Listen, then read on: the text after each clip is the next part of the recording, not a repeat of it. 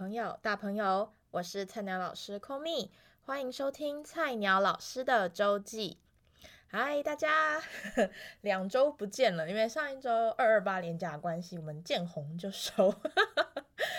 见红就休，所以，所以我们到这一周差不多两周的时间，那我开始。呃，上课也默默的已经两周了，这周就要来跟大家分享一下 这两周上课的一些小心得。嗯，应该说最大的，目前上到现在，其实我从第一天开始就有一个最大的感想，就是真的要好好保养喉咙。怎么说呢？因为一开始第一天上课的时候呢，我就我其实有看到那边有麦克风，就是那个教室本来就有配置麦克风。然后我一开始就，我通常以前上课，就是不管是在实习还是半年实习还是三周实习的时候，都是呃没有用麦克风的这样子。然后那一天在教室第一天上课就有看到麦克风，想说嗯那应该也不太需要。结果 我开始上了第二堂课之后，我就默默想说。我下一堂课一定要把麦克风拿起来用，因为喉咙真的是非常的干，然后又有点就是很有点不新鲜嘛，就是不是很舒适的感觉，这样子会有点微卡。对，所以后来从第三堂课 开始，我就把那个麦克风拿起来用了。所以喉咙真的非常重要，然后就让我想起之前在实习的时候，大概半年实习到尾声的时候，那个我的辅导老师就有问我说：“哎，那这。”这样子上课起来都还好吗？这样有一次我们有两个在走路的时候，他就有这样问我，然后我就跟辅导老师说：“哦，很好啊，都都不错。”这样，就他说：“嗯，那你有没有觉得就是喉咙很就是会很干或者是什么的？”然后那时候我想说：“嗯，不会啊，好像没有很干的问题，因为我那天顶多我那个时候半年实习顶多一天上一堂课，所以没有什么喉咙会很干的问题。”结果老师就跟我那时候辅导老师还很就是。很语重心长的跟我说：“哎，你之后一定要就是一定要非常注意保养喉咙，什么说话讲课的方式都会要调整。就是大家他说老师们都是这样走过来的。那时候还有点半信半疑，我说嗯，好像还好。结果哦，呵 呵上课上到第二堂，连续这样上下来，就会觉得哦。”喉咙真的非常重要，就已经觉得要去那种中药店去批一些什么膨大海之类的 回来泡着喝那种感觉，要开始好好养声音这样子。对，就是上课到目前为止最大的感想。那那个是上一周，就是第一周上课的时候呢，我 有发现一些非常可爱的事情，因为我通我第一周上课，我不想给小朋友就是觉得马上要上课那种。感觉就是会有点压力的感觉，所以我，呃，第一周上课就是先讲一些我上课的规则，就我喜欢什么样优点的孩子，然后跟一些呃计，就是期末要计算分数、成绩的一些规则这样子，然后我后来就会帮他们分组，再问几个问题，让他们可以去思考，然后小组讨论，这样顺便练习小组讨论的方式。那我发现很有趣的地方是，当我问到某一题，有一个问题，我是问他们说：“诶，请问什么时候会听到音乐呢？”那很非常非常特别，是因为我们是有教三到六年级的音乐课，很特别的是从六年级开始，他们的回答就会是无时无刻就会就会有这种回答。可是很奇怪哦，五年级、四年级、三年级全部都是回答。那种特定时刻，比如说呃倒垃圾的时候啊，然后在呃音乐厅的时候会听到音乐，或者是卡通影片会听到音乐，类似这种答案。可是很特别的是到六年级开始，诶，他们就突然知道说，诶，其实无时无刻都会有音乐这样子的感觉。那我我某一班的小朋友就很可爱，那个时候他们就说，六六年六年级的小朋友，他们就说哦。就是无时无刻都会听到，他们就举了几个例子，比如说什么生日其实也会听到，然后特殊节庆也会听到，像这样的例子。然后我就说对对对，我就帮他们补充说，嗯，那所以生日会听到什么歌呢？这样，然后他们就就说哦，对啊，就是 Happy Birthday to you 这样。然后我说嗯，对对，所以那节庆的时候会听到什么呢？然后那个就有个小男生，他就非常自告奋勇，他就很自信的唱出来说 Merry Christmas to you。然后就 他唱到。他唱一句，他就诶，他就他自己还有点，他开始唱第一句，就是他很顺，唱上去就唱完一句说，诶，好像不太对，然后他之前还有点惊讶，吓到说，哎、好像不是这一首歌。他直接把生日快乐的旋律套上 Merry Christmas，这样唱一次，然后全班就笑到不行。我一开始想说我要镇定，结果后来我真的忍不住，太可爱，而且他是很自信的唱出来，对。然后我说不是啦，不是 Merry Christmas to you，可能是什么 Jingle Bell 之类的，对，就觉得他们很可爱，这样。那呃。接，嗯、到上到第二周的时候呢，我就开始，因为我印象很深刻，我们我之前大学的时候上一些心资系、心理咨商系老师他们的课的时候，不约而同的几个教授都，我有上过两堂课，心资的课的教授开的课，然后他们都不约而同的有做一个活动，在上课前会做一个活动叫呃正念静心的正念静心的活动，这样子。然后我那个时候就觉得，诶，蛮有趣的。他们那些教授也都有跟我们说，就是之后上课啊或者什么可以用用看这样子。那之前大四的三周实习，我本来有想用，可是一直就是抓不到那个使用的机会，加上那时候其实上课也比较紧张，所以我之前不管是大四的三周实习还是半年实习，我其实都没有用过这个活动这样子。那这一次我就想说，好，我要来试试看，就是做这个正念活动会不会有影响？那其实正念活动其实蛮。嗯，蛮简说简单嘛，其实很好入门，就是其实只就先放一个比较呃温温柔嘛，平静的歌，温柔比较平静一点的歌曲。其实上网 YouTube 查应该都很好找到一些正念的音乐，你就搜寻正念音乐，其实就会有。然后你就放一些比较轻柔的音乐，然后请孩子们闭上眼睛。那我有上网去查一些，就是。比较好让小朋友能够理解的语言，比如说可以想象他们的脚是可以像树根一样一直往地面生长，那背就像树干一样是贴直椅背这样子直挺挺的往上长，然后头的话就会很像枝树枝的枝干一样往上延伸，向着太阳的方向。那让孩子们眼睛是轻轻的闭上的，那我就会讲一些可能就是有点。引导他们说好，那我们这个要开始上音乐课了，然后接下来我们会怎么样做这一堂，就是这一堂课的哪些活动，我就一个一个讲出来，让他们有一个心理准备这样子，然后必同时。可能提醒他们说吸气吐气，这样慢慢的让他们感受一下这个平静下来的心情。诶，那我我就其实我发现第一周我没有这样做，然后第二周开始我有这样做的时候，诶，我就发现小朋友其实比较容易在课堂上会静下来。那其实短短一分钟、一分半的时间就可以让他们心情缓和下来。但是大家可能都会觉得，哦，那这种活动应该是六年级比较就是做得到，就是可以。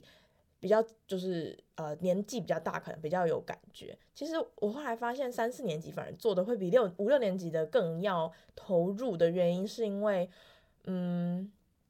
五六年级可能会有点害羞，或者是会有点觉得哎呦怎么这样，就会觉得嗯怪怪的这样。可是三四年级反而会很很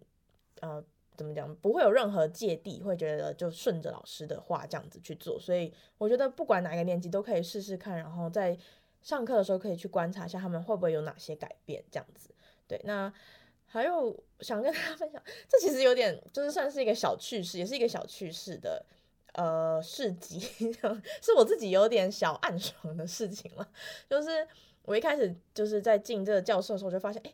没有时钟，就是会有点微微的不方便，要看时间啊或者什么，我都要偷偷的跑到那个我的桌子，或是偷偷的。就偷偷的看那个电脑上面的时间，这样子就觉得有点不太方便，所以我就想说，OK，那我要来去买一个时钟这样子，然后我就去了书局看，然后在网络上找找这样子，然后就诶、发现了一个还不错的时钟，有点像是玫瑰金嘛那种的颜色这样子，然后我就还传给我妹，就因为两种颜色，我还请她说帮我挑一下什么什么的，然后反正就是花了一番时间去寻找一个我觉得最适合的时钟，然后就。摆上去，在前两天的时候把它摆上去，然后那天在上一个六年级的音乐课，然后上着上着呢，我就想说奇怪了，就是后面有一一个小男生、小女生，他们两个一直在窃窃私语，然后窃窃私语的同时，他们两个还一直频频的回头去看时钟，我想说干嘛一直注意时间？我就想要把他们的注意力拉回来，所以我就说。哎、好了，不要再看我的时钟了，赶快，我们现在来把注意力拉回到现在在做的事情上面。我就这样讲，然 后结果有一个小女生，她就那个小女生，她就转过来说：“哎、老师，这个时钟很有质感呢。” 然后当看到：“哦，yes，就是我挑了这么久的时钟，就是我其实心里有点暗爽，说天哪，你这个小朋友真识货这样。然后可是我又不能表现出来，就是哦天哪，好开心这样。所以我就说，嗯，对我特别挑的。好，现在回来，但我内心其实就很澎湃，说天哪，我的时钟非常的得到大家的就是赞赏这样子，所以对，默默自己小开心一下。好，然后呃，最后的话，我想要来跟大家分享一个呃加分的 app。的一个，我不，大家应该通常老师们可能会比较清楚。然后我也是透过我的那个辅导老师，半年实习的辅导老师知道这个，诶，这是 app 吗？就手机可以下载，然后电脑上面也可以，呃，去操作，叫做嗯 Class Dojo，Class，然后 Dojo D O J O 这样子，它是一个计分加分很好用的一个，呃，算是程式。然后它会一开始都会有很多有点像小怪兽的那种蛋，很像宝可梦吧，我也不知道，反正就是很像一颗一颗小蛋，每一个小蛋上面都会有孩子的名字。然后你就是他们如果有表现的很好，他你就可以帮他们加分，那也可以扣分这样子。然后他会记一个全班的分数在左上角。那里面有非常多的功能，可能有计时器的功能，有抽签的功能，甚至有刚刚说正念音乐的这个功能，就是你可以在上面，它的那个 app 上面就有这个选项，你可以点进去，有非常多很好用的功能，推荐给就是有需要的 老师们这样子。好，那今天非常快速又简洁的来分享了，呃，我这上课正式的上课这两周的心得。那下一节我会分享一本我读过两次，两次都非常感，嗯，被感动的一本书。那请继续听下去喽。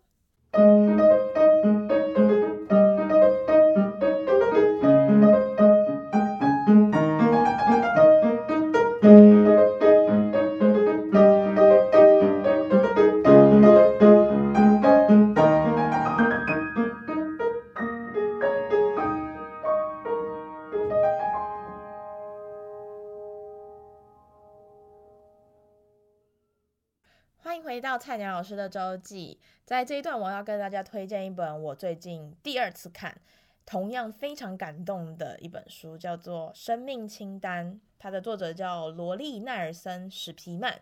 那这本故事大概是在讲说，这个女主角叫布瑞特，她已经三十四岁了。那她住在一个高级的公寓，有很体贴的男朋友，有年薪百万的工作。但是某一天，她的妈妈突然呃罹癌去世了。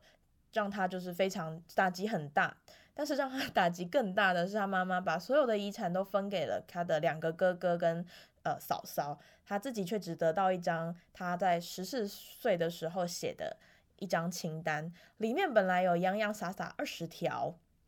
那包含了各种很有趣的一些清单的内容，例如呃生一个小孩。或是他生两个这样子，他的想他本他写说生一个或是两个小孩，那或者是呃永远跟某一位他的那是当时的好朋友做朋友这样子，或是养一条狗，帮助很穷苦的人，买一匹马，那或是跟他的爸爸打好关系，那最后一条是当一个超棒的老师。那原本有二十条，在这二十。二十年之间，他妈妈已经默默的帮他划掉了其中十条，他可能有做到，或是他妈妈觉得有点太不切实际的，那他妈妈也在上面帮他做了一些注解，这样子说，比如说太棒了，你做到了，或者是一些其他的呃话要跟他女儿说的话，那妈妈留给他这张清单，希望他可以在未来的一年内去完成这张清单上面的目标，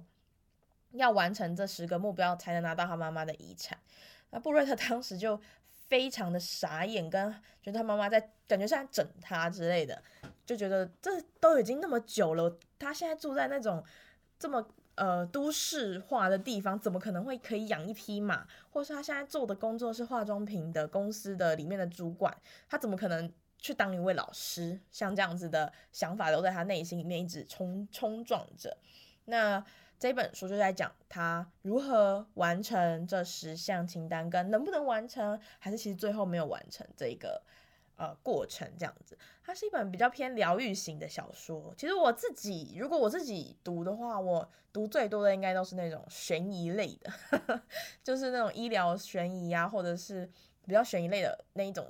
惊悚类的小说。可是这一个是我觉得它是我少数读过的温馨的小说里面又让我很喜欢的。那原因是因为它是以第一人称来写，那它不会有一些过多的。冗长的一些说明，比如说一些有时候会去过多的叙述当时的场景，或者是当时的一些不太重要的小细节，会让读者觉得哦，可以赶快下去嘛。但这本书不会，它会一直剧情的一直在推进，会让你觉得哦，很想要赶快把它一次一口气看完这样子的感觉。那这个作者呢，史皮曼，他同时也有做第呃另外一本书，我也有读过，叫《原谅时》。那《原谅时》它是在讲。另外一位女性，她这两本书都是以女性为出发点的小说。那《原谅时》是在讲一个另外一个女生叫汉娜，她是晨间现场直播的主持人，她的男朋友是有名望的年轻市长，虽然看似风光，但她却对她的过去绝口不提。那汉娜呢？她呃某一天她的那个节节目的团队就呃应该说是冲到他办公室吧，去捞出了一个他的一个信。叫做原谅石活动的一个信，那发起这个活动的畅销作家就是汉娜的高中同学，他就寄了一封致歉信跟两颗原谅石给汉娜，这样，可是他就是置之不理，把它堆在他的办公室抽屉里。那原谅石的运作方式就是会有一颗，呃，应该说会有一封信。一封致歉信跟两颗原谅石会同时寄寄给他，这样子。那如果你愿意接受对方的道歉，就要把其中一颗石头寄回去，再把另外一颗送给你想要和解的人，一直这样传递下去。对，就在讲这个原谅石的故事。这样，那这个原谅石我最近还没有把它拿回来看，但我应该也会想要拿回来看，因为我当时看的时候也是觉得，嗯，非常有意义的书。就这个作者写的书会不是让你看过去而已，像《生命清单》看完之后，真的会觉得，嗯。去思考一下自己真正在追求的目标是什么，或者去回想自己小时候的一些梦想，真的那么不切实际吗？或是它其实是不是是可以做到的这样子？所以这一次想要推荐这一本《生命清单》给大家。好，那今天的节目就到这里，感谢听到这里的你们，希望你们会喜欢。我们下周一再见，Love you guys，bye。